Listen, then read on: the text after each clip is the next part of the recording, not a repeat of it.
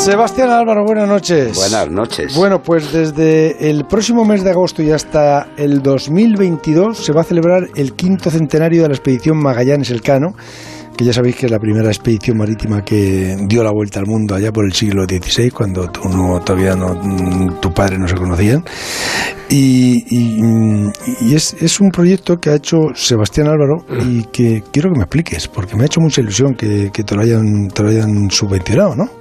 No, me lo han aprobado. No, no, pero la comisión del quinto centenario no, no suelta un euro. Lo que te da es el marchamo oficial que además eh, lo que posibilita son desgrabaciones fiscales para la gente que pueda entrar en el proyecto. O sea, y el proyecto tuyo es el, es un proyecto en el que prácticamente lo llevo trabajando y, y, llevo ideando desde hace más de 20 años y que la verdad es que ahora lo tenía un poco olvidado, pero un montón de gente, todos buenos amigos y el primero eh, mi hijo me han empujado a presentar, que es...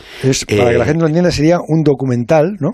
Hacer varios documentales, una serie, seis, ocho documentales, que de eso se tiene que encargar eh, Javier, que es el que trabaja,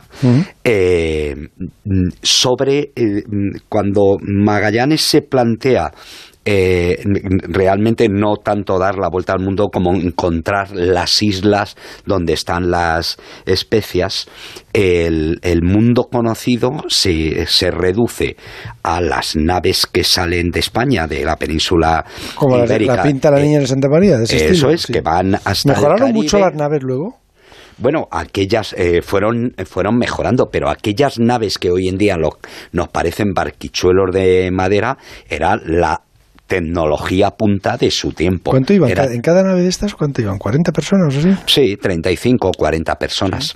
El, ya sabes, Magallanes sale con cinco naves en el que el peso de los marinos vascos y, y de la construcción vasca, que, eh, son gente que llevan eh, cazando ballenas y yendo a, a pescar a Terranova, ya tienen una tecnología muy, muy avanzada, luego se pertrechan en, en Sevilla salen cinco naves con 239 eh, personas y después de tres años van a llegar nuevamente a Sevilla 18 personas. Es, a mí o sea, salieron 300? 240 y llegan 18. Es decir, 220 y tantas personas se quedan por el camino o bien mueren, algunas de las naves desertan, otras se quedan en, en la zona de las islas de, del Pacífico. Salen de Sevilla. Eh, eh, era lo normal, ¿no? Es decir, salen de Sevilla por el Guadalquivir y cuando llegan a Sanlúcar de Barrameda es cuando salen ya a mar abierto, ¿no?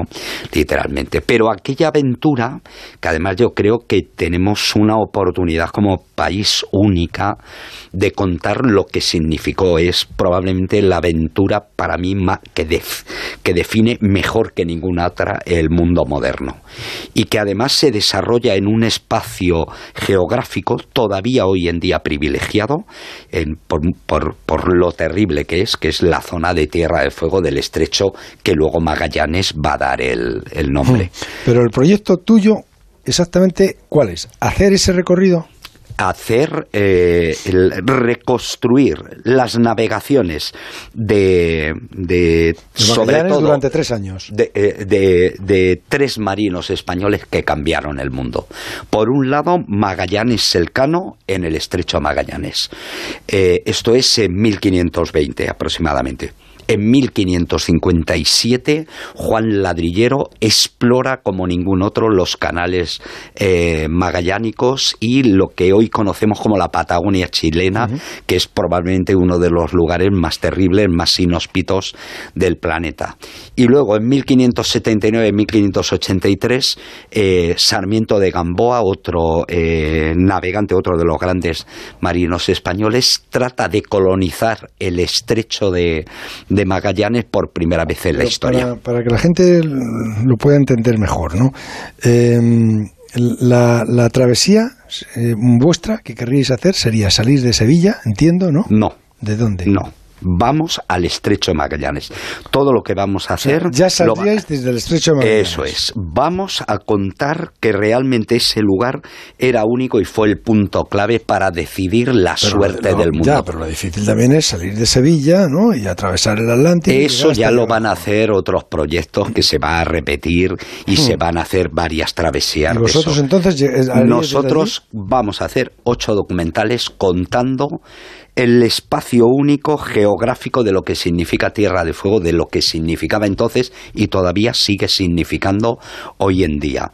El intento de colonización de Sarmiento de Gamboa y la gran aventura de Juan Ladrillero, que prácticamente nadie la conoce y que cambió el mundo que prácticamente conocemos.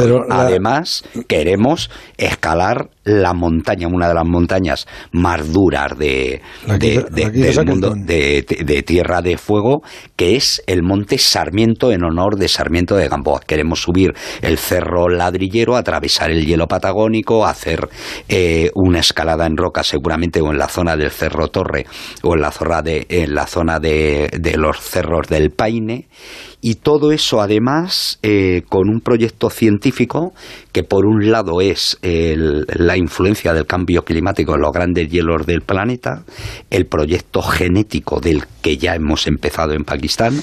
¿Y en cuánto tiempo se tardaría en eh, Tres años y medio.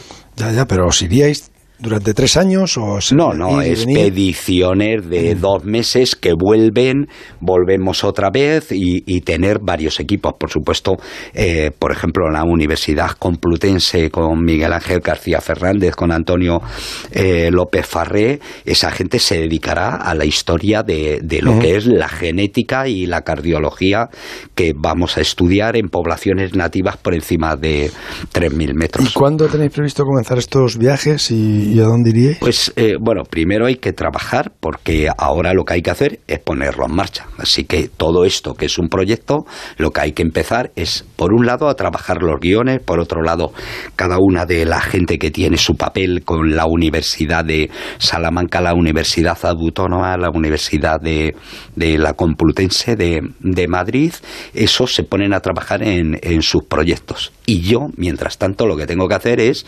llamar a buenos amigos que tengo por ahí perdidos, sobre todo en el País Vasco, que trabajaron conmigo, Alberto Iñurrategui, Juan Vallejo si se recupera, Miquel Zabalza, gente que conoces tú como a lo mejor como Juanito Yarzábal o como Juan me suena, me suena. ¿no?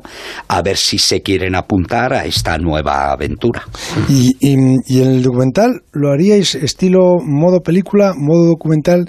Quiero decir, igual que hicisteis el, aquello que a mí me pareció fantástico, la, la subida de Everest de, de, Mal, Hillary, eh, mm, ambientados en esto, ¿esto sería también así o no? Me gustaría.